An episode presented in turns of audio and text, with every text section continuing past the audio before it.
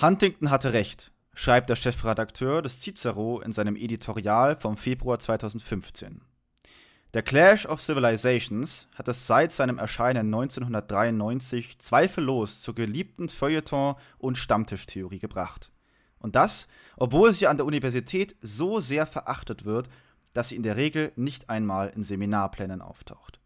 Die wissenschaftliche Skepsis ist zunächst berechtigt, sei es die Definition von Kultur, die Rolle von Religion und Kultur, die Operationalisierung der Kulturkreise und Kernstaaten, die Aussagekraft von Bruchlinienkonflikten, das ethnozentristische Verständnis von Geschichte, die Theorie weist viele Ungereimtheiten auf und ist deutlich unterkomplex.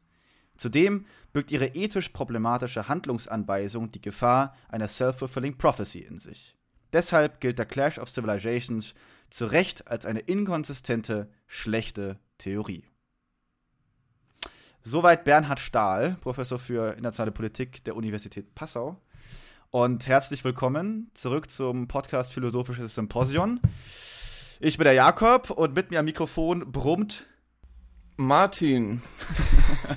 ich grüße dich. Ja, Mensch, was haben wir uns da denn eingebrockt? Da haben wir letztes Mal noch beide so gelobt, diesen Huntington, und jetzt erfahren wir alles Der Mann Schrott. ist ja gar nichts. Kompletter Schrott. Ja. Wem glauben wir da jetzt? Uns oder den Wissenschaftlern? Im Zweifelsfall niemandem.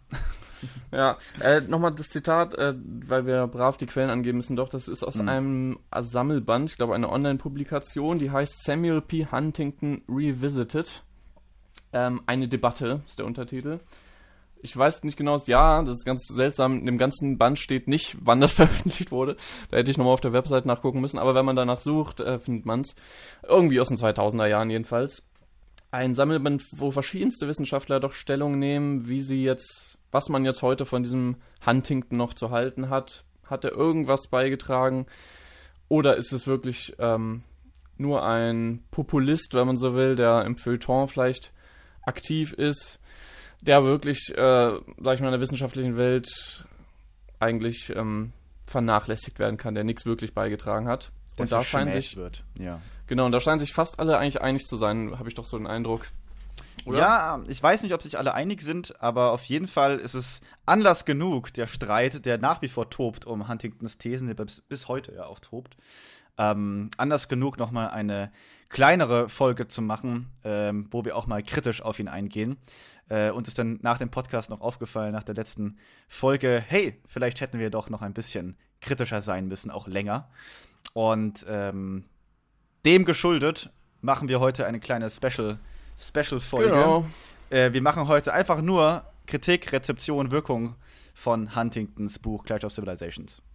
Genau. Genau, ich würde es gar nicht nur auf äh, einseitiges negatives Kritisieren beschränken. Ich finde es auch interessant, vielleicht ähm, zu schauen, eben wie wurde er aufgenommen und ist das berechtigt, dass er, also wie gesagt, überwiegend eigentlich negativ äh, dargestellt wird.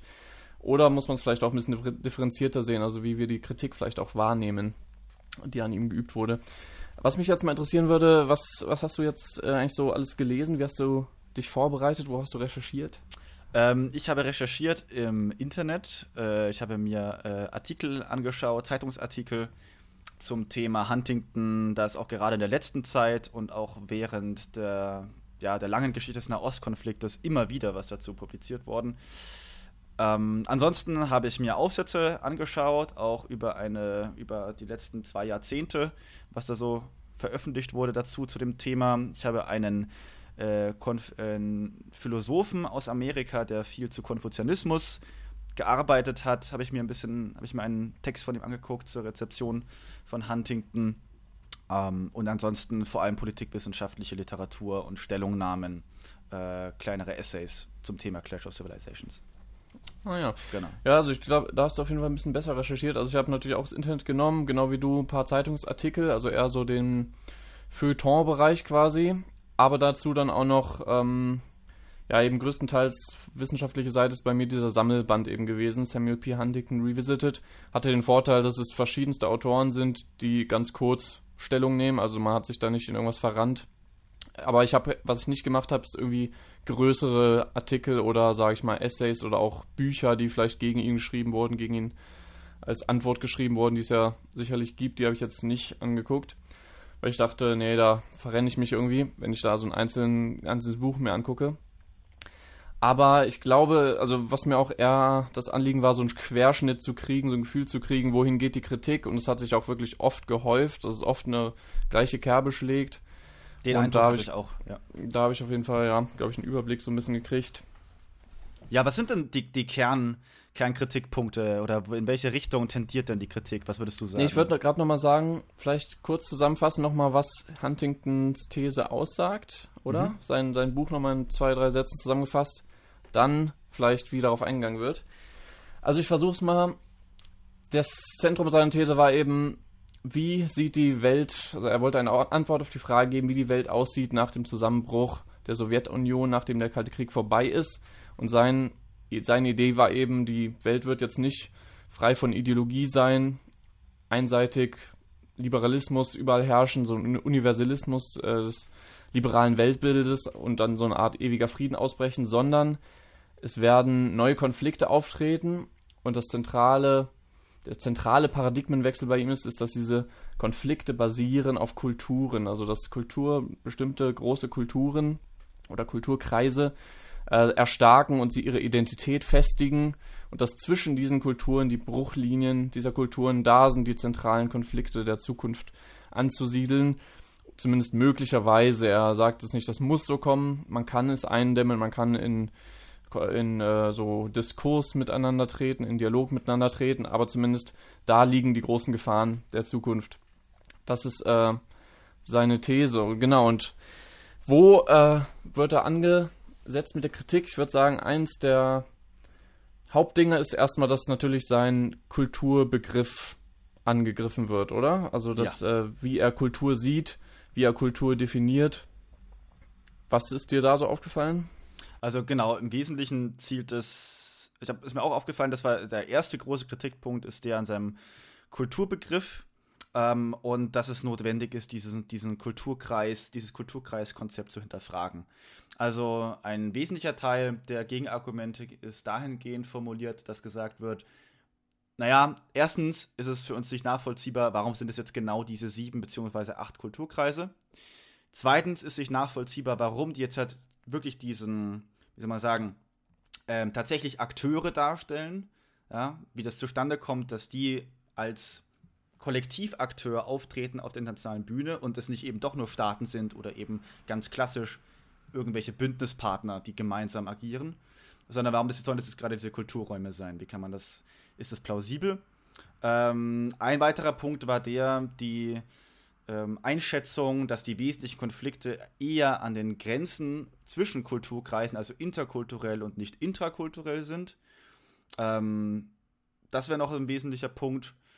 Und vielleicht der, der auch nochmal ganz interessant ist, gerade jetzt für uns aus der westlichen Perspektive, dass er eben, das, wir, das haben wir aber auch schon in der, in der ersten Folge angesprochen zu, zu Huntington, dass er nicht schlüssigerweise zwischen dem Westen, also der, dem äh, Vereinigten Staaten und Europa unterscheidet, auch wenn es gänzlich historisch verschiedene Entwicklungen auch sind.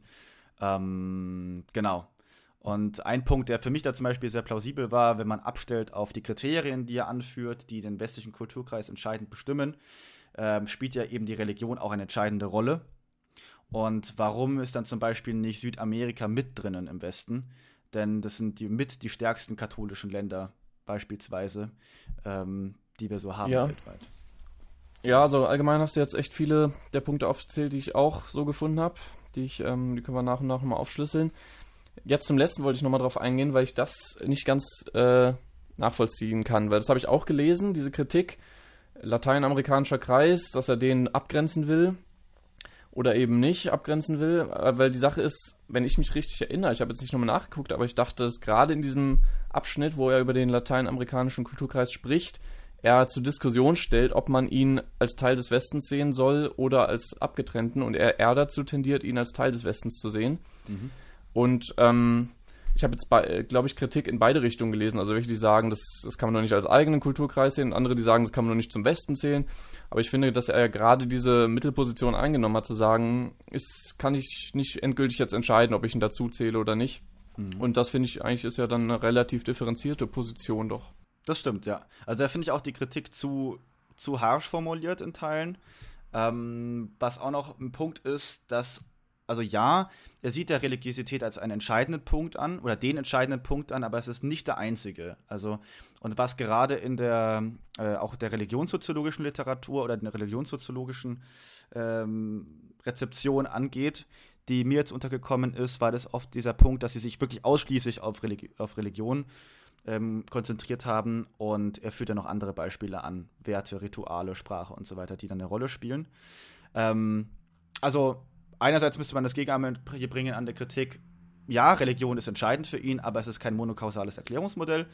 Und zweitens würde ich entgegenhalten der Kritik, dass Religion in den äh, Kriterien den Unterscheidungskriterien, warum jetzt der Westen ein eigenständiger Kulturkreis ist, ja noch ganz viele andere Sachen dazugehören, nämlich Rechtsstaatlichkeit, Aufklärung und so weiter und so fort. Und das sind alles auch markante Abgrenzungskriterien, auch historisch gegenüber anderen Kulturräumen.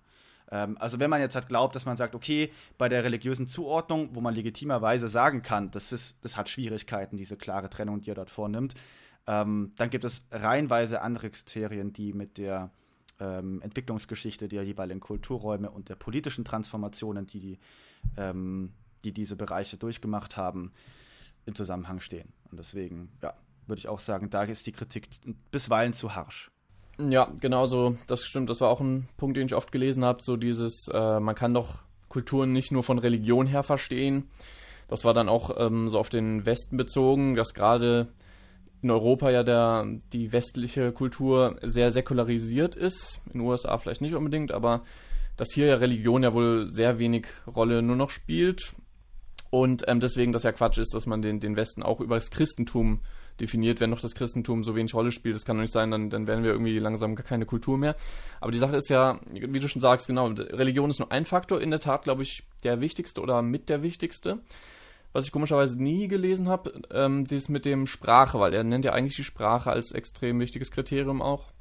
Neben den Sachen, die du gesagt hast, auch Lebensweise, Verhaltensweisen und so weiter. Sprache, da scheint sich jeder einig zu sein, weil es ist, glaube ich, ziemlich äh, Konsens in der, Kult in der Kulturwissenschaft, so dass Sprache ein extrem entscheidendes äh, Merkmal von wie, wie man Kulturen abgrenzen kann, ist vielleicht.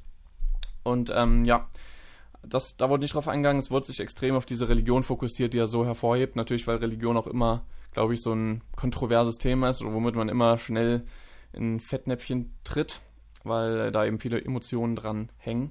Mhm, ja. Ähm, ja, also fand ich okay. Generell, also ich würde sagen mal, die Kritik seines Kulturbegriffs hat eigentlich ja immer mit, es ist viel zu unterkomplex, wie er Kulturen definiert. Ne? So die Hauptkritik, alles ist zu verwaschene Begriffe, zu uneindeutig. Einige sehr differenzierte Kritiken habe ich auch gelesen, die aber dann äh, dagegen wieder gehalten haben. Aber das war doch auch gar nicht sein Anliegen, hier eine extrem komplexe Kulturtheorie. Ich meine, die haben alle recht mit ihrer Kritik. Natürlich ist das irgendwie ein äh, etwas, ja, unterkomplexer Kulturbegriff, aber für seine Zwecke hat es, glaube ich, genau gereicht. Er hat eben wirklich einen pragmatischen Ansatz, der versucht, mm, mit einem neuen Paradigma auf die Welt zu blicken, realpolitische Dinge beurteilen zu können, auch politisch damit wirksam werden zu können. Und für diese Zwecke, glaube ich, hat das absolut ausgereicht. Mhm. Aber würde ich, würd ich auch zustimmen, also wenn man nochmal, wenn wir nochmal zurückerinnern an den Anfang des Buches, wo er klarstellt, was ist seine Intention, was ist sein Anspruch für das Buch, das er jetzt kommt, dann sagt er ja ganz klar, dass es ist nicht mein Anspruch, jetzt hier eine Kulturtheorie oder eine ausgearbeitete Theorie zu liefern, sondern ich will eine spezifische Interpretation des aktuellen globalen politischen Geschehens liefern. Und das ist der, die Kritik geht dahingehend ins Leere, wenn sozusagen ein konsistentes, ein konsistenten Theorieentwurf erwartet und diese, diese Annahme ihn in seinem Anspruch hineininterpretiert dann ist es weniger der Fehler von Huntington im Sinne von, er liefert ein unkonsistentes Gebilde, sondern es ist eine unzureichende Verlagerung der eigenen Prämissen. Also es ist sagen schlechte Hermeneutik. ähm, und das müsste man auf jeden Fall, müsste man auf jeden Fall ganz klar sagen. Ja, das stimmt. Ja, das stimmt. Ähm, ich kann vielleicht zu dem Thema nochmal, um Zitate mal zu bringen, zwei vorlesen. Schauen wir nochmal, ob da irgendwas drin stand, was wir noch nicht gesagt haben. Einer ist jetzt hier von äh, Tanja Brühl, die ist auch eine Autorin aus diesem Sammelband, den ich schon erwähnt habe. Sie schreibt, die Zahl der Kritikpunkte und Gegenargumente ist groß. Die wichtigsten sind, Huntingtons zentrale Kategorie, der Kulturbegriff bleibt vage und ist essentialistisch. Den Forschungsstand zur Kultur ignoriert er. Tatsächlich ist in den Kultur- und anderen Sozialwissenschaften ein konstruktivistisches Kulturverständnis verbreitet. Kultur ist demnach zugleich eine symbolische Struktur, wie auch ein Produkt subjektiver Interpretationsleistungen. Sie ist veränderlich. Das schreibt sie also, ja, das haben wir jetzt nicht genau. Essentialistischer Kulturbegriff, das ist natürlich so der Hauptvorwurf, dass er diese festen, geschlossenen Einheiten hat, die sich irgendwie über Jahre nicht verändern, die immer gleich bleiben. Mhm. Und dagegen natürlich, also im Hintergrund dieser Kritik ist in der Tat wahrscheinlich ein konstruktivistisches äh, Kulturverständnis, dass Kulturen eben etwas ist, was dadurch entsteht, dass Menschen daran glauben, dass es da ist, eben in einer so in einem Vorgang der sozialen Konstruktion irgendwie gebildet wird. Äh, ja, das ist, sage ich mal, sehr zeitgemäße Kritik, Auf oder? Auf jeden Fall, auf jeden Fall, ja. Ähm, also die, die Statik ähm, seines Kulturverständnisses macht es ja auch schwierig, ihn zu kritisieren, ja, oder sein Kulturkonzept zu hinterfragen. Also wenn wir jetzt nochmal das Beispiel nehmen, die Religion als ähm, Definitionskriterium für Kulturräume oder als ein, das Entscheidende unter, unter vielen. Es wird schwer, diese Einheitlichkeit eines Kulturraumes, die religiöse Einheitlichkeit anzugreifen, argumentativ, wenn er diese Einheit konstruiert, zumindest in seinem, in seinem Text jetzt hat, ähm, fernab der Differenzen, die ja tatsächlich real vorhanden sind. Also ja, er spricht es an im Nahen Osten, dass es sozusagen da diesen Konflikt gibt. Es gibt nicht, nicht klar, welche, welcher Staat jetzt der Kernstaat ist, ähm, wer die Umma sozusagen anführen kann als regionaler Hegemon. Ähm, aber was ignoriert wird, sind, dass es natürlich auch im Islam oder auch in anderen Religionen ganz unterschiedliche Kräfte gibt. Ja, also ein paar, ein paar Unterscheidungen, die so gängig sind. Progressiv-konservativ könnte man zum Beispiel unterscheiden, liberal, moderat, reformistisch, fundamentalistisch, revolutionär. Und das interessiert ihn gar nicht. Und das Problem ist, wenn die, wenn man jetzt halt ein bisschen ins Detail gehen würde, und sagen würde, ja, hier gibt es doch gegenläufige Tendenzen, hier gibt es innere Konflikte innerhalb der Religionen, ähm, die eben eher Spaltung hervorrufen als die Einheitlichkeit, die ihr dann auf der Akteursebene im nationalen System dann konstruiert. Und er diese, die, all diese Punkte ignoriert, dann muss man sich fragen, wie hermetisch kann ein Ansatz noch sein als so, wenn man ihn nicht mehr mit der empirischen Realität konfrontieren kann. Das wäre zumindest ein Punkt, der, der für mich entscheidend wäre ähm, ja, das ja. eben nicht zu ignorieren. Nee, und, klar. und ergänzend dazu vielleicht noch, dann kommt man auch zu einem Religionsverständnis, auch weil wir, wir haben ja den, den Gegensatz sowieso auch in der, im, im Westen gerade, dass religiöse Zugehörigkeit und Religiosität äh, eine formale Zugehörigkeit, sagen wir mal, zu einer Religionsgemeinschaft oder zu einem Raum, in dem diese Religion ihren Ursprung oder ihre größte Verbreitung hat oder hatte. Und Religiosität im Sinne von aktive Glaubenspraxis und dass es relevant ist für die individuelle Lebensführung oder für die kollektive Lebensführung aktiv relevant ist. Das ist ja gerade im Westen eine große Differenz. Ich glaube, Volker Pispers hat mal gesagt, oh Gott, Muslime, Leute, die ihre Religion wirklich ernst nehmen. Ähm, das kennen wir im Westen so gar nicht. Ähm, und vor dem Hintergrund können wir auch nochmal sagen, naja, welchen Stellenwert hat dann Religion überhaupt noch als Erklärungsmodell? Wie kann ich das angreifen, wenn es sich sowieso nicht mehr im individuellen Verhalten wirklich äußert. Auch dann kann ich es nicht, nicht wirklich kritisieren. Also da würde ich sagen, das ist so ein Fluchtpunkt für ihn, ähm, ein argumentativer, wo man ihn nicht mehr wirklich bekommt, ähm, weil er zu viel ausblendet und zu viel ignoriert. Ja, das stimmt. Also er, natürlich macht er sich ein bisschen unangreifbar, eben allein durch diese Allgemeinheit seiner Definition von Kultur. Ähm, mit Religion, ich weiß gar nicht, ob er das macht, aber ich finde, man könnte es zu seinen Gunsten machen, dass man tatsächlich äh, sagt, Religiosität als Merkmal oder Religion als Merkmal für, von Kultur kann man viel weiter verstehen als gelebte Religion.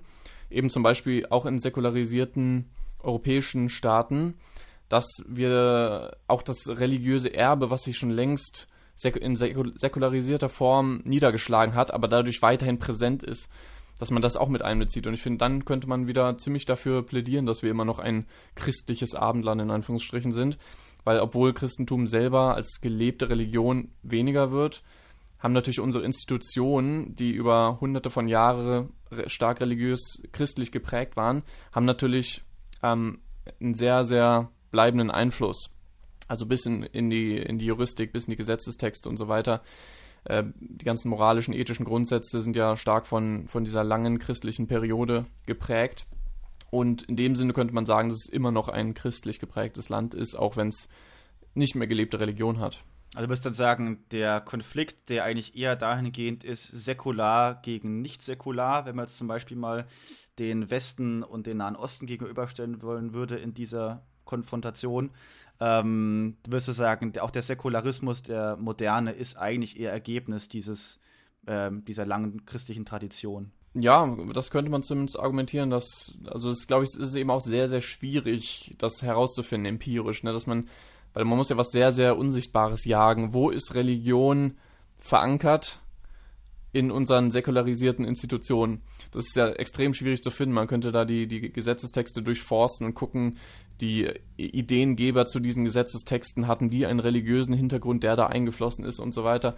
Also das kann man machen, das wurde, glaube ich, auch gemacht, aber ähm, es ist, glaube ich, schon schwierig nachzuweisen. Ist, ist, eine, ist nur eine These, eine intuitive These von mir. Ich gucke gerade mal, ich glaube, vielleicht können wir mal zum nächsten, also ich hätte zwar noch Zitat zum, zum Kulturbegriff, aber ich glaube, wir haben jetzt lange genug drüber geredet. Ja, die Kulturkreise, genau, hast du schon gesagt, sind auch zu grob. Da wird auch eben viel äh, gesagt, dass die, die Einteilung nicht okay ist. Ich glaube, auch da wäre er nicht so, selbst wenn dann ihm irgendwie nachgewiesen wird, der eine ergibt keinen Sinn oder da muss noch ein weiterer Kulturkreis hin, das würde er schnell sagen, ja, okay.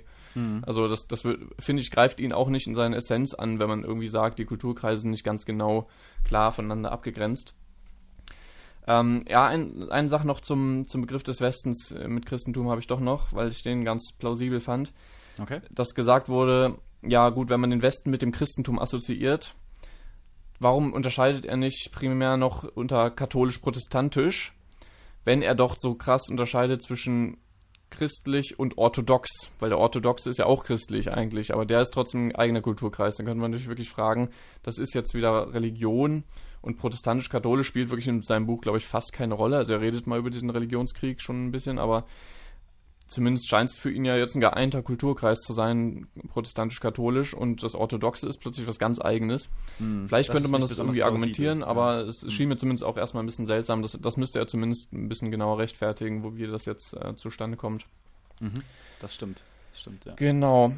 Ich habe vielleicht eine Idee für den nächsten Punkt, den du auch schon angesprochen hast. Das war nämlich, glaube ich, mit das meiste, vielleicht sogar noch mehr als die Kritik an seinem Kulturbegriff. Ähm, nämlich eben diese Kritik, Kultur finden, äh, Konflikte finden eben doch nicht primär zwischen Kulturen statt, sondern innerhalb von Kulturen.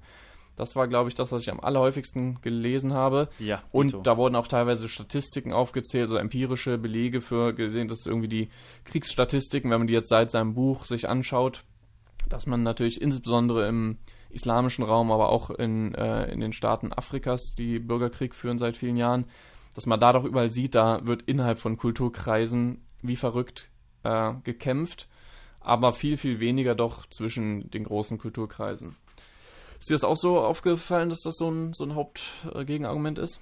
Definitiv, ja. Also gerade im Hinblick auf die, also allgemein grundsätzlich wird hinterfragt, dass äh, auch, auch da wieder ein bisschen auf Religion abgestellt, dass ähm, das prinzipiell zu Konflikten führen würde.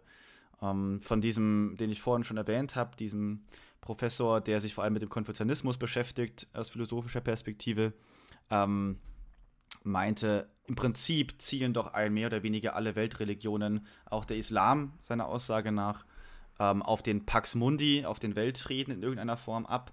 Und in diesem, sagen, normativen Minimalkonsens, auf dem aufbauend, ließe sich doch gerade eben eine Perspektive aus der Religion heraus zur Überwindung dieser vermeintlichen kulturellen Konflikte gewinnen. Das war ein, ein wesentlicher Punkt, der mir da aufgefallen ist. Ansonsten. Aber das, jetzt, das geht jetzt nochmal in eine andere Richtung, oder? Das ist so eine ja. Argumentrichtung, eigentlich zeigt, zeigt doch, äh, läuft doch eben auf einen harmonischen Weltfrieden, also jetzt übertrieben gesagt, so einen harmonischen Zustand raus, dass Kulturen sich immer mehr miteinander verständigen, oder? es, muss, es muss nicht, aber sozusagen, das geht in die Kritik, die auch im Eingangszitat von Bernhard Stahl vorkam, im Hinblick auf diese Self-Fulfilling Prophecy. Wenn man mhm. Kultur oder Interreligiosität so beschreibt, wie es Huntington tut, dann liefert damit, man damit die geistige Grundlage für genau den Kulturkampf, der eigentlich erst aus dieser Perspektive heraus entsteht. Und, ja, das ist ähm, auch ein ähm, guter Punkt, ja. Genau, und dahingehend würde ich sagen, ist es ein, ist es ein sinnvolles Argument, ähm, inwieweit wir denn überhaupt mit dieser Annahme, die Huntington sozusagen in die Wiege hineinlegt, wenn wir ihn lesen, ähm, überhaupt mitgehen und ob es nicht gerade umgekehrt sein könnte. Zumindest was das Potenzial angeht. Und ähm, glaube, dahingehend äh, kann das eine ganz sinnvolle Kritik sein. Ja, also dieses äh, Argument Self-Fulfilling Prophecy habe ich auf jeden Fall auch ein, zweimal gelesen. Ähm, das ist dann eher weniger eine empirische Kritik sozusagen an ihm, sondern eine moralische Kritik, würde ich mal nennen, weil gesagt wird, sein Ansatz ist gefährlich. Also ähm, ob er richtig ist oder nicht, wird dann gar nicht gesagt, sondern es wird gesagt, aber wenn man die ganze Zeit darauf pocht, dass ein großer Kampf der Kulturen bevorsteht und das bis in die Politik hochkommt, ähm, dass es so sein wird oder so, auch wenn das die amerikanische Politik beeinflusst und so weiter, dann ist das doch, dann wird es doch gerade genauso kommen. Also dass äh, diese These, die die erfüllt sich dann eben selbst. Und ja, was soll man sagen? Also da habe ich auch eine schöne Gegenargument gelesen, wo gesagt wurde, es ist irgendwie so ein Sein-Sollens-Fehlschluss-Ding, dass man sagt, äh, er muss falsch liegen, weil es soll ja nicht so kommen. also, ja, aber ja. Mhm. ja. Das stimmt. Ja klar, das muss man als Gegenargument wiederbringen können. Und das ist ja auch legitim. Ist auch legitim.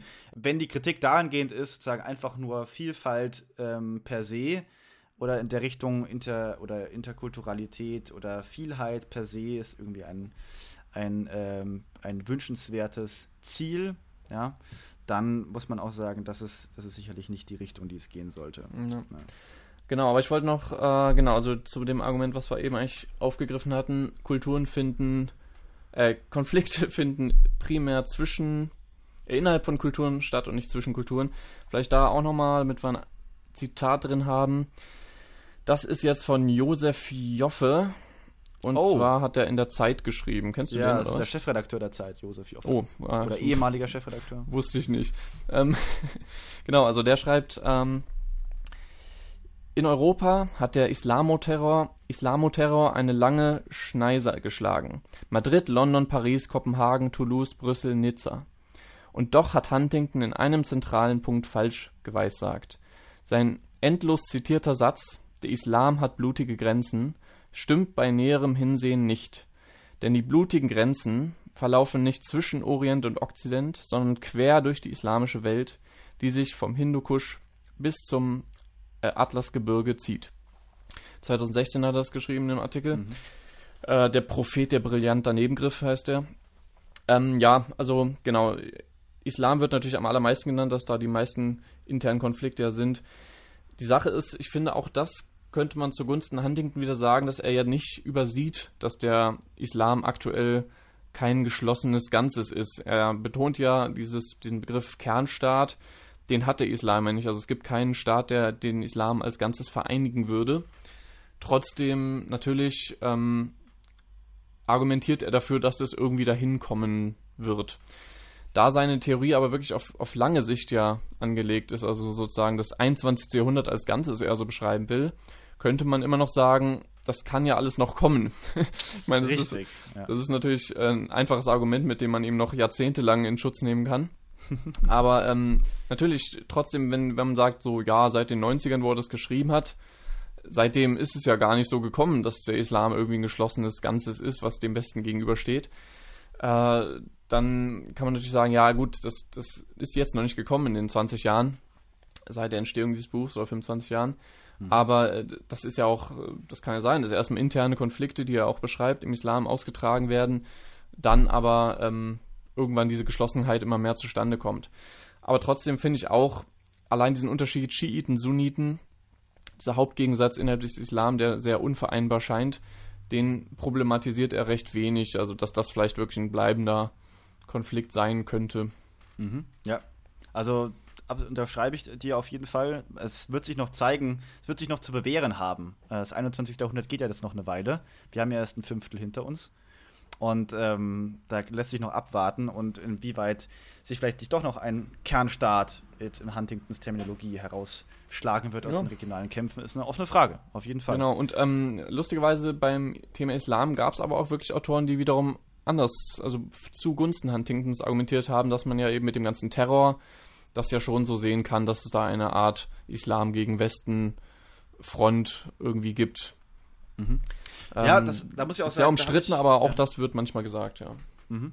Da habe ich auch ein interessantes, äh, interessantes Argument gelesen von einer Politikwissenschaftlerin, die meinte, ja, es gibt diese Kritik an Huntington zu sagen, in Bezug auf den islamistischen Terror, ja, dass man sagt, naja, der hat ja überhaupt nicht die Qualität, jetzt halt ernsthaft eine Bedrohung für, die westlichen, für den westlichen Kulturraum darzustellen. Denn militärische und ökonomischer Macht, ja, die sind eine reale Gefahr und ja, ähm, der Terrorismus ist eine Bedrohung für Leib und Leben der Menschen und auch für staatliche Institutionen. Aber sozusagen, er hat nicht die Ressourcen, um jetzt ernsthaft einen Nationalstaat sozusagen herauszufordern, zumindest noch nicht. Ähm, und dann sagt sie, naja, diese Haltung ist aber bedenklich, wenn man sozusagen absieht von der Wirkung, die diese in der Tat eigentlich eher in Anführungsstrichen unbedeutende Akteure haben, im Hinblick wiederum auf das politische und auch ja, politkulturelle Selbstverständnis der jeweiligen Staaten, äh, wenn wir an dann die Konsequenzen des islamistischen Terrors auch für die Aufnahme von Flüchtlingen etwa denken, ähm, wenn wir an nationale Sicherheitspolitik denken, gerade in den USA. Da muss man sagen, die ja, der Akteur scheint unbedeutend, aber nein, das hat definitiv eine Wirkung, gerade im Hinblick auf ähm, die Entwicklung der Rechtsstaatlichkeit in den USA. Ähm, das gibt es da Schwierigkeiten, sage ich jetzt mal. Ja. Also zu sagen, da gibt es da keinen Zusammenhang, es hätte keine Wirkung, weil es sich um kleine Akteure handelt, die halte ich für schwierig. Ja, das ähm, ist echt ein interessantes Argument, wenn ich das zumindest richtig verstehe, auch, dass selbst wenn eigentlich faktisch in der Tat nicht wirklich ein Konflikt zwischen Westen und Islam. Also es gibt keinen, keinen direkten Krieg irgendwie zwischen einem Westen und einem Kulturkreis Islam oder so. Keine Kriegserklärung in dem Sinne. Genau, so, sowas sowieso nicht. Ähm, aber trotzdem würde ich sagen, die in den Köpfen ist dieser Konflikt sehr präsent. Also die, die deutsche Gesellschaft zum Beispiel ist ja auch sehr gespalten in der Frage. Es hat sich eine ganze Partei eigentlich um diese Problematik wir müssen uns vor dem Islam in Schutz nehmen gebildet. Ne? Ich meine, die AfD ist ja wirklich ähm, primär, also ursprünglich hat sie eurokritisch begonnen, aber das ist ja inzwischen sehr durch diese ganze Einwanderungsproblematik verdrängt worden und die ist ja primär ein, äh, ne, was war bei Pegida? Ähm, Patriotische Europäer gegen die Islamisierung des Abendlandes. Genau, die Islamisierung ja. des Abendlandes. Das ist so, so das, und da schließt sich die AfD ja recht stark dran an, würde ich sagen. Daraus sie, hat sie wesentliche, ja, wesentliche Ressourcen geschöpft und genau Anhängerschaft. Ja.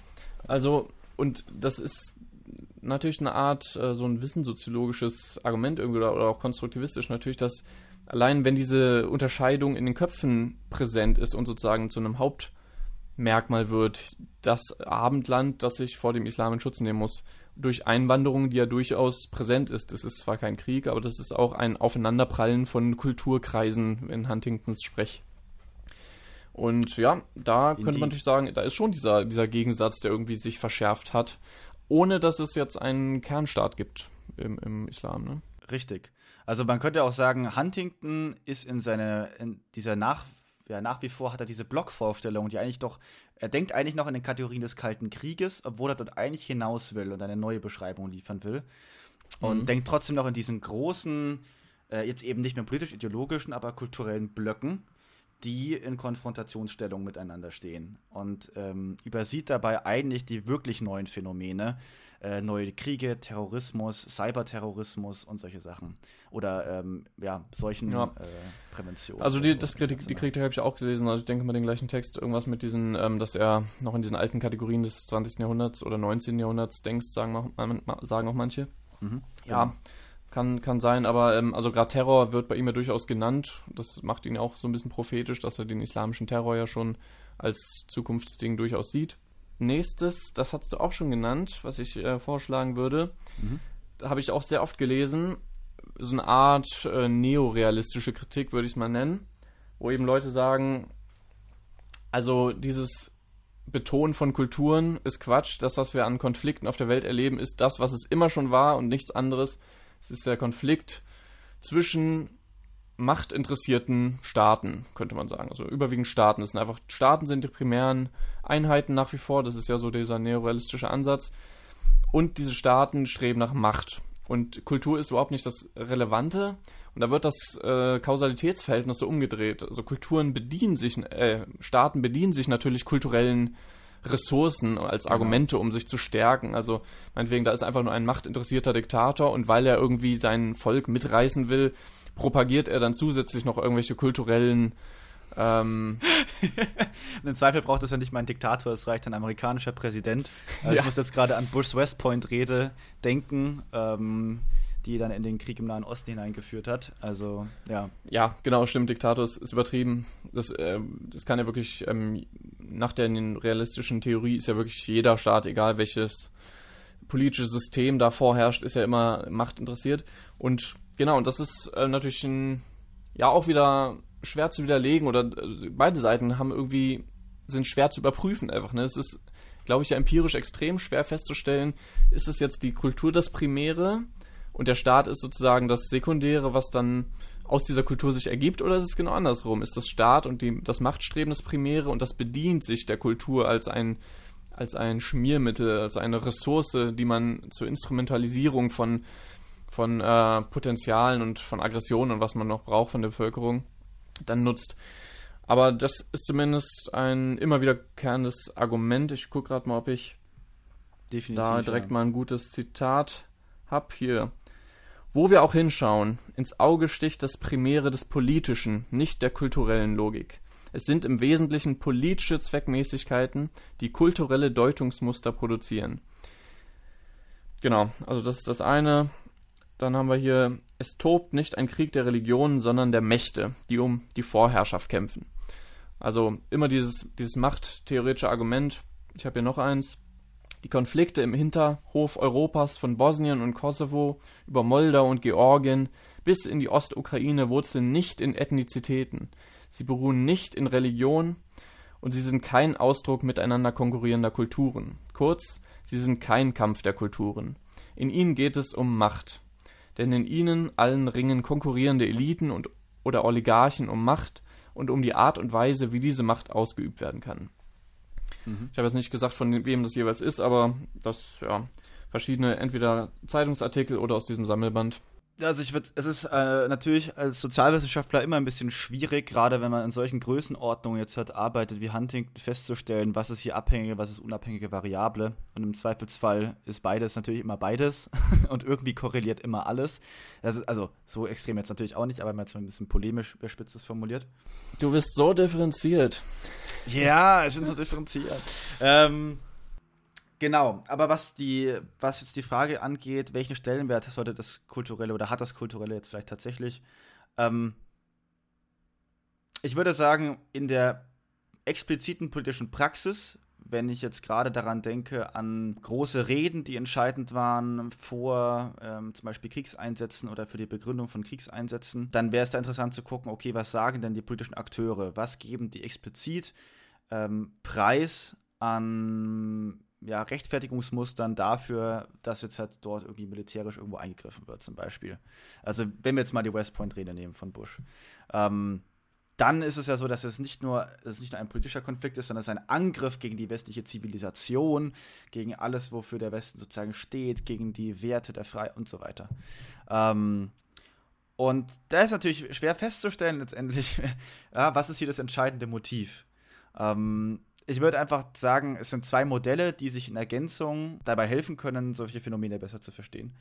Ähm, und jetzt halt die hart gegeneinander auszuspielen, das könnte ich jetzt, glaube ich, gar nicht. Das würde ich auch gar nicht Ja, also ich äh, tendiere da auch wieder ein bisschen Richtung Huntington, muss ich sagen, weil ich auch sagen würde, wenn Staaten, also selbst wenn es so ist, dass jetzt äh, primär da machtinteressierte Politiker sind, die kulturelle Ressourcen nutzen für ihre Zwecke, also eher instrumentalisieren und dass die Macht das Primäre ist und das Kulturelle das Sekundäre, dann muss man natürlich trotzdem auch fragen, warum funktioniert das denn so gut? Also schein, das scheint ja eine Mhm. Ressource zu sein, die äußerst wirkungsvoll ist, wenn das alle machen. Und das scheint ja so, dass wenn nicht auf der Ebene der politischen Eliten, die vielleicht einfach nur an Macht interessiert sind, nicht an irgendwelchen kulturellen Eigenheiten, dann ist es aber doch zumindest so im, in der großen Masse ein sehr funktionsfähiges Ding oder da scheint dieses mit der Kultur und kulturelle Identität ein sehr entscheidender Faktor zu sein. Und deswegen könnte man auch von der Seite sagen, dass sich ja dann doch trotzdem zeigt, dass Kultur eine zunehmende Rolle immer noch spielt oder wieder spielt. Gerade weil auch extrem viel von Identitätspolitik geredet wird. Also selbst die, die auf dieser realistischen Schiene argumentieren, reden ja davon, dass Identitätspolitik so zugenommen hat. Also dass in, von Leitkultur gesprochen wird und dass die Politik sich wieder mehr mit so kulturellen Dingen befasst. Und das ist ja alles irgendwie doch Hinweis dafür, dass dieses äh, Faktum Kultur einfach wieder sehr präsent ist. Mhm. Also ich würde auch sagen, dass vielleicht hätte es Huntington gut getan, wenn er eher in die Richtung gegangen wäre wie Fukuyama, den wir in der nächsten Folge behandeln werden. Ähm, weniger jetzt direkt immer nur auf Kultur und auf Religion abzustellen, sondern allgemein zu sagen, ich gehe davon aus, Menschen, anthropologische Annahme, Menschen sind identitätssuchende und bedürftige Wesen. Sie müssen sich mit etwas jenseits von sich selbst identifizieren können, um sinnvollerweise leben zu können. So. Und ähm, wenn er, wenn man, weil dann fällt auch die politische Ideologie nicht raus, dann fallen auch andere Interessen nicht heraus, sondern man hätte ein sehr viel breiteres Konzept. Und mit diesem Kulturzentrismus, den Huntington aber pflegt, und diesem Religi Religionszentrismus, den er pflegt, ist es ein bisschen schwieriger. Ja, aber ich glaube, da werden wir bei Fukuyama vielleicht, der ja ein Stück weit eigentlich kann man ja sagen, das dann fortführt und weiterentwickelt. Ja. Dieses Konzept ich dachte auch, also die werden ja immer so als große Gegensätze. Ich finde, man findet bei Fukuyama ja mit seinem ganzen Fokus auf Identität durchaus ja sogar Anknüpfungspunkte an Definitiv. An Huntington, auch, auch, wenn er vielleicht in Schlussfolgerungen in eine andere Richtung geht. Ja. Aber das äh, kriegen wir nächstes Mal raus. Ich wollte noch eine Sache auch zugunsten Huntingtons, ich bin hier der große Verteidiger Huntingtons offenbar, ähm, noch sagen, dass er dem Realismus trotzdem auch nicht total fern ist. Er hält ihn Überhaupt ja für eine nicht, sehr, sehr äh, fast an der Wahrheit liegende Theorie, sage ich mal. Ähm, und er sagte sogar, dass obwohl Kulturen für ihn das Entscheidende sind, sind natürlich trotzdem Staaten die primären Akteure, die immer noch die zentrale Rolle spielen. Er würde eben nur sagen, sie sind eher, wenn man so will, Spielbälle dieser Kulturkreise. Sie sind letztlich der Ausfluss dieser Kulturkreise in, in ihrer Aktion ob sie sich dessen bewusst sind oder nicht. Ähm, aber trotzdem sind sie ja die primären Akteure und damit ist er ja dem Realismus wirklich auch sehr nah und er sagt, ja, wie gesagt, Staaten sind wirklich das, das, auf das man gucken sollte nach wie vor, wenn man irgendwie Politik beschreiben will. Definitiv. Und darauf ziehen ja auch seine Handlungsanweisungen ab, wenn es um diese, wir hatten, glaube ich, letztes Mal die Unterscheidung Hard Power, Soft Power und Kultur, Kulturpolitik ist eher so eine Soft Power und er, trotzdem bleibt ja die Anweisung für den Westen auch eben jetzt wieder die wirtschaftliche Produktivität so zu fahren, die Geburtenrate zu steigern. Genau. Ähm, also natürlich, das sind ja alles dann sehr, sehr ja. materielle Argumente. Aber seine Schlussfolgerungen sind natürlich durch diesen kulturalistischen Standpunkt ein bisschen anders. Also wenn zum Beispiel ein, ein Realist, der würde ja sagen, USA ist ein Gegensatz zu europäischen Staaten. Und die soll, also Europa sollte sich äh, souverän und stark machen. Das ist ja ein bisschen von Macron, dem französischen Präsidenten, so ein bisschen der Ansatz, europäische Souveränität. Europa, muss eine eigenständige Souveränität in der Welt entwickeln und sich sozusagen aus diesem Schatten der USA auch ein bisschen rauslösen. Äh, da würde natürlich Huntington, weil er eben diesen, diesen großen Aspekt der Kulturkreise sieht, der würde sagen, USA und Europa muss sich zusammentun, weil die sind ein Kulturkreis, die gehören zusammen, auch wenn es verschiedene Staaten sind. Er hatte durch diesen Standpunkt natürlich transzendiert er den Gegensatz von Staaten, während der realistische Standpunkt immer auf dem ja, auf den geschlossenen Staaten eben als Einheiten bleiben würde und deswegen so ein Zusammenschluss, naja, höchstens als, als sinnvolle Kooperation, aber nicht irgendwie als ein wirkliches ähm, zusammen sich als Einheit fühlen. Das ist interessant. Insofern wäre ja Huntington ein Verfechter des Supranationalismus, also eigentlich dessen, was die Europäische Union ja darstellt, in einem gewissen Sinne. Ja, in der Hinsicht ja. sogar richtig, also, richtig modern. Richtig modern wäre Richtig Huntington progressiv, dann. der Huntington. Ja, ja, der alte Obwohl er, obwohl er so, so, so, so konservativ und wirkt durch seinen genau. Kulturalismus. Aber ja, stimmt. Er würde für, für so europäische Vereinigungen einstehen, sogar Integration der osteuropäischen Staaten teilweise, die ja inzwischen ja, so Wackelkandidaten geworden sind teilweise. Hm. Das hat er ja auch nicht mehr miterlebt in seinem Kampf der Kulturen zumindest. Äh, und, und ja, und selbst eine, wie nennt man das, transatlantische Kooperation, heißt das so, mhm. wenn, ja, ne? Europa, USA, auch die und natürlich auch Amerika als Ganzes, also äh, Mexiko, Südamerika, auch die würde er alle noch, also zumindest wenn ich jetzt mal davon ausgehe, dass er sie letztlich zum Westen zählt, die Lateinamerikaner, würde er sogar da einen, einen großen Zusammenhalt wollen. Aber eben, so stark er da den Zusammenhalt will, umso weniger würde er ihn eben mit der ganzen Welt sehen, weil er sagen würde, da die anderen Kulturkreise, die sind eben wirklich unvereinbar mit dem Westen. Hm, und da kommen wir vielleicht zu, zum nächsten, außer du willst mal einen nennen, aber sonst hätte ich da gleich den Übergang zu einem nächsten Punkt, den ich bei ihm, den ich oft gelesen habe. Boah, Wahnsinn. Dann hau Nämlich eher so ein bisschen in die Fukuyama-Richtung gehend. Also Argumente dafür, das ist ja doch eigentlich eine kosmopolitische, universale Harmonie letztlich gibt. Also das sind so Argumente, dass wir doch langsam eine Weltgesellschaft haben und dass eben Huntingtons Kulturkampf äh, sogar doch in eine falsche Richtung gegriffen hat. Lustigerweise, das waren so Artikel, die schon ein paar Jahre alt sind, weil in den letzten Jahren ist ja jetzt wieder so in die Richtung gegangen, dass alle darüber schreiben, dass ja, oh Gott, die globale Ordnung bricht zusammen mit Trump und so. Aber bis 2016, so bis Trump, würde ich sagen, da waren alle noch so auf dem, hui, vielleicht wird es doch hier alles Weltfrieden. Ähm, und genau, und in die Richtung gehen doch einige Argumentationen, sowohl auf äh, Feuilleton-Seite als auch auf wissenschaftlicher Seite. Ähm, darunter besonders auch so ähm, medientheoretische Argumente, wenn man so will, dass man sagt, wir haben ja irgendwie immer bessere Kommunikationsmedien und Internet und dadurch entsteht doch schon so eine Art weltweite Kommunikation, so ein bisschen an, an globale Öffentlichkeit angelehnt sogar, der ja auch schon sehr früh davon geredet haben, dass irgendwie eine Weltgesellschaft da ist, weil alle in Kommunikation Zusammenhängen äh, miteinander stehen. Es wird auch von so einer YouTube-Jugendkultur, dass doch irgendwie alle so miteinander vernetzt sind und alle sich auf das Gleiche beziehen. Und natürlich auch diese universelle Verbreitung von Konsumgütern, dass, dass überall ähm, ja ähnliche so weltweit operierende Firmen sind, die ihre Produkte verkaufen, die überall beliebt sind. Ich habe hier direkt ein Zitat auch noch zu von Judy Dempsey, auch aus dem Sammelband. Sie schreibt, äh, die Reichweite der sozialen Medien und die Möglichkeiten des Internets ermächtigen zahlreiche neue soziale Bewegungen über den Erd quer über den Erdball. Über soziale Medien kommunizieren Individuen und zivilgesellschaftliche Gruppen und fordern so ihre Führungen heraus. Diese werden jetzt hinterfragt, egal wo sie sich befinden. Also, das hat so ein bisschen was auch vielleicht was, was mit dem arabischen Frühling so die Hoffnung war, ne? Da irgendwie, die haben einfach über diese Verbreitung von Medien, haben die von der Freiheit zu schnuppern bekommen, die es in anderen Ländern gibt und sie wollten dann sie auch für sich haben. Das geht auch in sehr in die Fukuyama-Richtung dann, dass irgendwie nach und nach die Menschen doch ihre Würde akzeptiert sehen wollen von ihren Regierungen. Und ähm, ja, also das ist so ein bisschen so ein Pro-Fukuyama-Argument, was man gegen Huntington nach wie vor sieht. Mhm. Aber würde es da nicht in die Richtung gehen, dass das dann letztendlich doch ein westlicher Universalismus ist, der sich langfristig durchsetzen wird und muss? Fand ich schon. Also ich fand diese Artikel gingen oft in diese Richtung, was ich interessant fand, weil es auch teilweise Autoren waren, wo ich dachte, die würden eigentlich ja, also würden sich das, glaube ich, nicht ähm, auf die Fahne schreiben wollen. Hier westlicher Universalismus, das ist ja, da sind ja alle sehr vorsichtig so im Journalismus. Äh, in Deutschland zumindest. Äh, aber ja, eigentlich finde ich, implizit haben sie das so ein bisschen gefordert. Das klang immer so, ja, überall wollen Menschenrechte und so, also immer diese typischen ähm, westlichen äh, Schlagworte, die sich universal verbreiten und die, die überall setzt sich die Demokratie durch.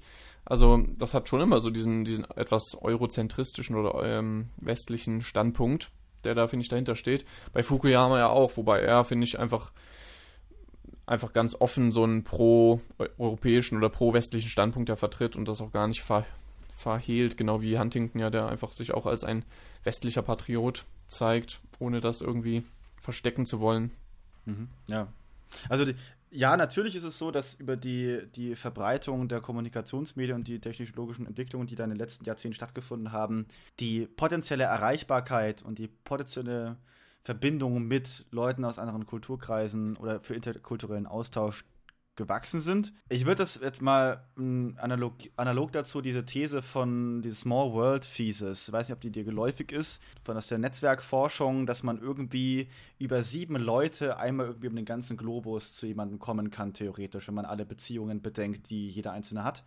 Und eine ähnliche Form hat dieses, dieses globalisierungstechnologische mediale Verbreitungsargument. Und Real ist es aber nicht so, dass wir diese Verbindungen tatsächlich dann pflegen und dass wir diese Beziehungen eingehen würden, die theoretisch sozusagen konstruierbar wären in Netzwerkkonstellationen jetzt zum Beispiel. Und ich würde sagen, das ist mehr ein der Horizont eines des Fortschrittsoptimismus, eben dieses westliche Universalismus und weniger Beschreibung der faktischen Realität. Deswegen, mhm. ich, bin, ich bin da skeptisch, was das angeht. Ich bin da sehr ja, skeptisch. Ich bin bei dem Argument tatsächlich gar nicht ganz so skeptisch wie bei den anderen. Also ich bin da immer hin und her gerissen, weil manchmal habe ich auch, also weil ich auch viel so im Internet aktiv bin und das mitkriege und natürlich auch übers Internet mit der Jugendkultur von anderen Kulturkreisen in Verbindung komme. Also man sieht, man sieht zumindest, was die machen und man unterhält sich und die reden da alle auf Englisch da miteinander und so und ich da sozusagen von subjektiven Standpunkt so das Gefühl habe, ja, da findet in der Tat so eine Art globale Vernetzung teilweise statt.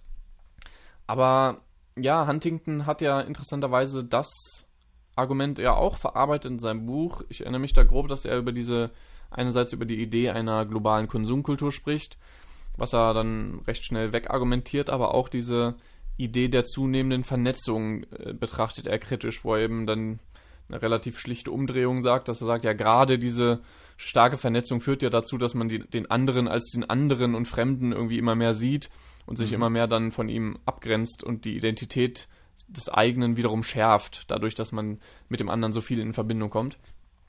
Was er ja auch sagt, was Einwanderung genau das macht. Da kommt die Sache näher heran, aber es führt genau zum Gegenteil, nämlich zur Stärkung der eigenen Identitäten, zum Abgrenzung davon. Haben wir ja letztes Mal in der Folge schon ein bisschen drüber gequatscht, über die Zweiseitigkeit davon. Genau. Ähm, aber ja, also ich finde sein Argument, hm, also es ist eben auch wieder sowas, was extrem schwierig zu messen ist. Also da gibt es sicher auch viel Forschung zu, führt jetzt wirklich Internet zu einer Weltkultur hm. oder nicht? Das finde ich sehr, sehr schwer. Und wenn ja, ähm, zu welcher überhaupt? Ja, ja genau, wenn ja, zu welcher. Ja. Oder führt es oder führt's eben doch zu einer Art Stärkung. Also auch in dieser Meme-Kultur, ich finde, da, da zeigt sich teilweise auch echt so eine, so eine ähm, durchaus nett gemeinte, aber doch identitätsstärkende ähm, Exotisierung. Ne? Da wird dann der, die russische Kultur wird sich drüber lustig gemacht, dass die da mit ihrer ihren kaputten Fahrzeugen rumfahren. So, so eine, so eine Klischee-russische Kultur wird gezeichnet, eine Klischee- japanische und die chinesische und deutsche Kultur. Also da werden so Klischees ja äh, einfach zu humoristischen Zwecken auch über deutsche Sprache findet man oft so irgendwelche Memes, die ähm, sich über die komplizierten oder die, die harten Worte deutsche, der deutschen Sprache lustig machen. Und das könnte man natürlich sagen, ja, das ist zwar so eine Art Vernetzung, die da stattfindet, aber auch eine, die vielleicht ähm, Klischees und Stereotypen und auch Abgrenzungen der Identitäten wiederum beflügeln könnte. Mhm. Insofern, als sie die Unterschiede eben nochmal markanter macht, ja. Also ich erinnere genau. mich an ein, ein, vielleicht das ein Beispiel zu geben, auch von YouTube. Es gibt da inzwischen einige Vlogger, ähm, Amerikaner, die nach Deutschland gekommen sind und die, die so ein bisschen ihren Alltag hier in Deutschland dokumentieren und was sie so treiben und äh, was immer so unterschiedlich ist, irgendwie im Vergleich zu USA, Deutschland und aber das ist auch nicht nur so und da kommen auch immer wieder Sachen, wo sie einfach, ja, sie fahren irgendwie, gehen Mountainbiken in der fränkischen Schweiz oder so, ja, keine Ahnung. Und ähm, wo dann der der kulturelle ähm, Unterschied gar nicht mehr markant gemacht wird, weil er sich verliert in einer Praxis, die jenseits dieser kulturellen Unterschiede liegt. Ah, okay. Verliert. Und mhm. ähm, ich glaube, in der Form kann es schon dazu beitragen, und da gibt es dann auch ein, eine Perspektive jenseits der bloßen, des bloßen markanter machen der Unterschiede. Die Frage ist, aus welchem Sachbezug sie sich dann ähm, heraus ergibt. Mhm ja, ich finde es echt, echt schwer festzustellen, ob man da vielleicht auch ein Generationsargument dann irgendwie bringen kann, dass das gerade die jüngere Generation ist, die ja vielleicht am ehesten dann so eine Art ähm, globale Vernetzung zustande bringt. Mhm. Äh, und dass die Ältere das dann natürlich nicht mehr mitmacht, aber gut, wenn die weg sind, heißt das dann, dass es dann irgendwie so einen Fortschritt in der Richtung gibt, dass man dann sagt, ich ziehe doch jetzt nicht in den Krieg gegen die Chinesen, ich habe doch gestern noch einen lustigen Meme an meinen chinesischen Kumpel auf Reddit geteilt. Das wäre jetzt dann zum Beispiel interessant, äh, um jetzt auch mal noch mal einen größeren Kritikpunkt anzuführen, der noch aufgetaucht ist. Vielleicht einen letzten dann. Ähm, wir sind nämlich schon wieder weit fortgeschritten in der Zeit. Ähm, wäre der, wo sind eigentlich die sozialstrukturellen Argumente von Huntington? Wo taucht soziale Ungleichheit auf? Ah ja. Ja. Ähm, und wenn man schon so grundlegende Unterschiede trifft, irgendwie in globale, globale Gefälle markiert oder Konfliktlinien markiert, würde man das nicht vielleicht eher in einem Nord-Süd-Gefälle machen, zum Beispiel. Ähm, oder dann würde man sagen, okay, es gibt den westlichen ähm, europäischen Raum und dann gibt es so den globalen Süden, in dem es eben eher ja, schwierig ist. Dann gibt es eher noch die Entwicklungsländer und die explosionsartig sich entwickelnden Länder, wie jetzt zum Beispiel China in den letzten Jahrzehnten. Und mhm. daraus könnte man doch auch eine Perspektive gewinnen für Konflikte oder versuchen zu sagen, warum gibt es denn die Konflikte im Nahen Osten? Ja, vielleicht hat, hat es sozialstrukturelle Gründe. Und das mhm. taucht bei Huntington überhaupt niente nada auf. Ja, ja würde ich jetzt nicht sagen. Ähm, kann jetzt die Argumente nicht mehr genau nachzeichnen, aber ich weiß noch, dass er ähm, unter, glaube ich, dem Begriff Zwei-Welten-Theorie das abhandelt, dass man die Welt ja auch in arm und reich einteilen könnte, also dass es diese Richtung gibt. Es stimmt, dass er sozusagen die, sage ich mal, marxistische oder ökonomische Richtung, die irgendwie auf soziale Ungleich, also die materialistische Richtung, sage ich mal, die auf ähm, den ökonomischen Faktor viel stärker in Bezug äh, zunimmt, dass eben vielleicht eine internationale kapitalistische Ordnung gibt, äh, dass es ein Gefälle von Arm und Reich, äh, dieses, diese Dinge. Das stimmt, er geht nicht viel drauf ein. Ich würde sagen, nicht gar nicht. Wie gesagt, dieses Arm-Reich, da geht er drauf ein. Ich weiß aber gerade nicht mehr, wie er das wegargumentiert. Also, das hm. könnte ich jetzt gerade nicht ad hoc. Kann, kann ich jetzt auch nicht Ich weiß nur, dass es auf jeden Fall vor dem Hintergrund, welche Bedeutung das in anderen Großtheorien hat, die es über das internationale System gibt. Ähm, und allgemein über, wenn sich die Frage stellt, wie entstehen soziale Konflikte, dann wird hier einfach was wesentlich weggelassen. Absolut, also. das, das muss man einfach, ja, das muss man ich sag sehen. mal, das, den Materialismus die ganze Marxi marxistische Richtung ähm, ignoriert er weitgehend. Also die nimmt er scheinbar nicht wirklich ernst. Ja, das, das muss ja nicht mal marxistisch sein, sondern einfach sozioökonomische Faktoren mit einzubeziehen. Ja, Ganz genau, klar. Also ich, ich, ich sag mal jetzt marxistisch, weil das zumindest so die Basis war. Der war ja so der Erste, der, der das Ökonomische, das Materielle ähm, als sozusagen den, die, die erste, die erste ja. Grundlage für alles andere, dass eben Politik, Kultur, was auch immer sich alles als Überbau und auf diesem, auf dieser ökonomischen Grundlage ergibt.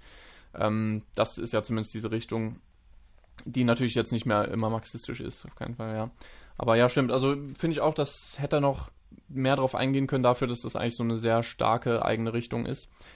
Ähm, ja, müsste man vielleicht nochmal nachlesen, was er da zumindest in dem bisschen, was er darüber geschrieben hat, was er, wie er das wegargumentiert.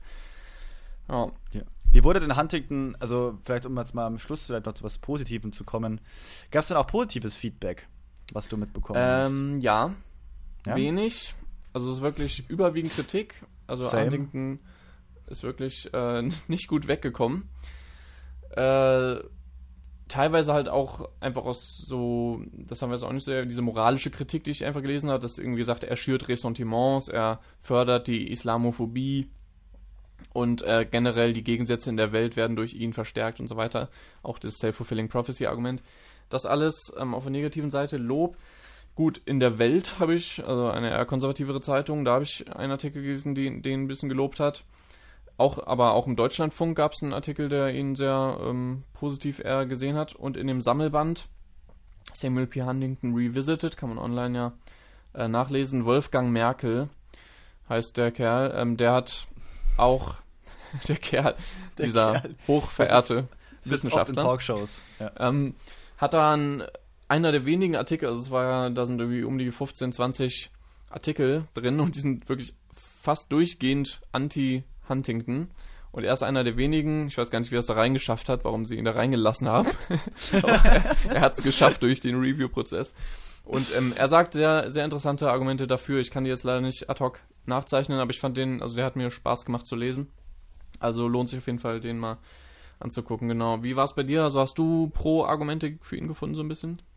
Wenig. Also wenig in der, zumindest in der wissenschaftlichen Literatur. Ich weiß nicht, wie politisch von wirklich politischen Akteuren das aufgenommen wurde. Das wäre jetzt mal eine andere Frage. Wieder, er war ja auch Berater für die US-Regierung eine Zeit lang, oder? Wie ja. da darauf reagiert wurde von den politischen Akteuren.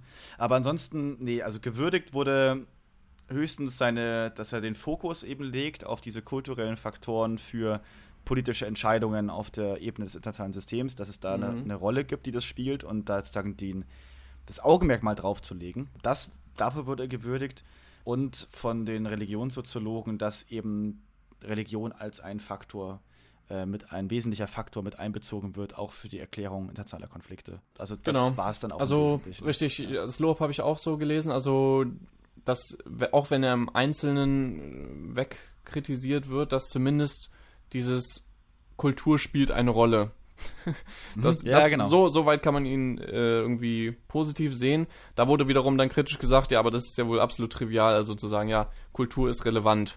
Also Voll. Also wenn, wenn er dafür die 600 Seiten geschrieben hat, dann und davon auch noch das meiste aus, aus der Hinsicht der Kritiker natürlich ähm, falsch ist, dann war es wirklich äh, eine sehr triviale Erkenntnis von ihm. Aber ja, ich, ich habe aber schon den Eindruck gehabt, also ich habe wirklich viele der Kritik, auch die wir jetzt durchgegangen sind, gelesen und habe sie auch teilweise genannt, die Gegenargumente, die mir da gleich eingefallen sind. Also ich fand viele Kritik irgendwie zu einfach gemacht und an dem vorbei, was er wollte. Also viele Kritik zielt auf etwas, was er gar nicht vorhatte zu machen. Richtig, ja. ja. Äh, viele Kritik auch interessanterweise hatte ich das Gefühl, wir haben ihn gar nicht so genau gelesen. Also wir haben jetzt wirklich das ganze Buch gelesen. Da sind mir Kritikpunkte eben auch viele aufgefallen, wo ich dachte, ja Moment, da hat er doch eine Passage drüber geschrieben, wo er genau dagegen darüber wieder Argumente liefert. Also irgendwie ähm, etwas plumpe Kritik, die ihn gar nicht so genau verstanden hat. Und und viel Kritik, die eben einfach schon eine direkt politische Motivation oder moralische Motivation haben, die also nicht sachlich auf die inhaltlichen Argumente geht, sondern eher so, das ist, ich mag nicht, was er da schreibt. Also ähm, eher, dass es eben wie für gefährlich gehalten wird, für Ressentiment erschaffend. Und ähm, ja, finde ich jetzt auch keine gute Art des Argumentierens, wenn man es einfach nur direkt aus einer Meinung heraus argumentiert, nicht aus sachlichen Argumenten. Definitiv. Also da ich macht fand, man direkt aus der Sachdebatte eine, eine Anerkennungsfrage. Genau. Und das, ja, und das geht dann endlos. Ja, also ich fand die, die Kritik an ihm oft zu schwach. Ich hatte, ich hatte mir mehr auf, zwar, es gab Kritik, äh, differenzierte Kritik dabei auf jeden Fall. Alle Punkte, allen Punkten konnte ich ein bisschen was abgewinnen, aber nie die volle Gänze, die sie propagiert haben. Sie, sie wollten ihn halt immer als ganz falsch darstellen. Ich fand immer, ja klar, er hätte es ein bisschen genauer beschreiben können, aber ist im Großen und Ganzen trotzdem immer noch möglich, dass er recht hat. Mhm, also ja. so, so ist es mir da insgesamt gegangen. Das wäre auch das Fazit, das ich ziehen würde. Auch wenn ich jetzt sagen, wer der, der Angreifer war in dieser Diskussion heute, aber, äh, oder äh, ja, Huntington. Mehr gegen Huntington. Mhm. Mehr gegen. Aber ähm, grundsätzlich ist es sinnvoll, ist es gut, dass er dieses Buch geschrieben hat. Und es ist sinnvoll, sich damit zu beschäftigen. Und das Auf ist, jeden Fall. Ähm, also ich fand es äh, jetzt echt cool, anregend. das gelesen zu haben. Und äh, ja, wir können uns auf jeden Fall als Aufgabe stellen, dass wir ihn weiterhin überprüfen anhand dessen, was in der Welt so passiert, dass wir ihn im Hinterkopf haben, dass wir seinen kulturalistischen Standpunkt im Hinterkopf haben und gucken, Richtig. ob wir besser in der Lage sind zu beurteilen, was passiert auf der Welt.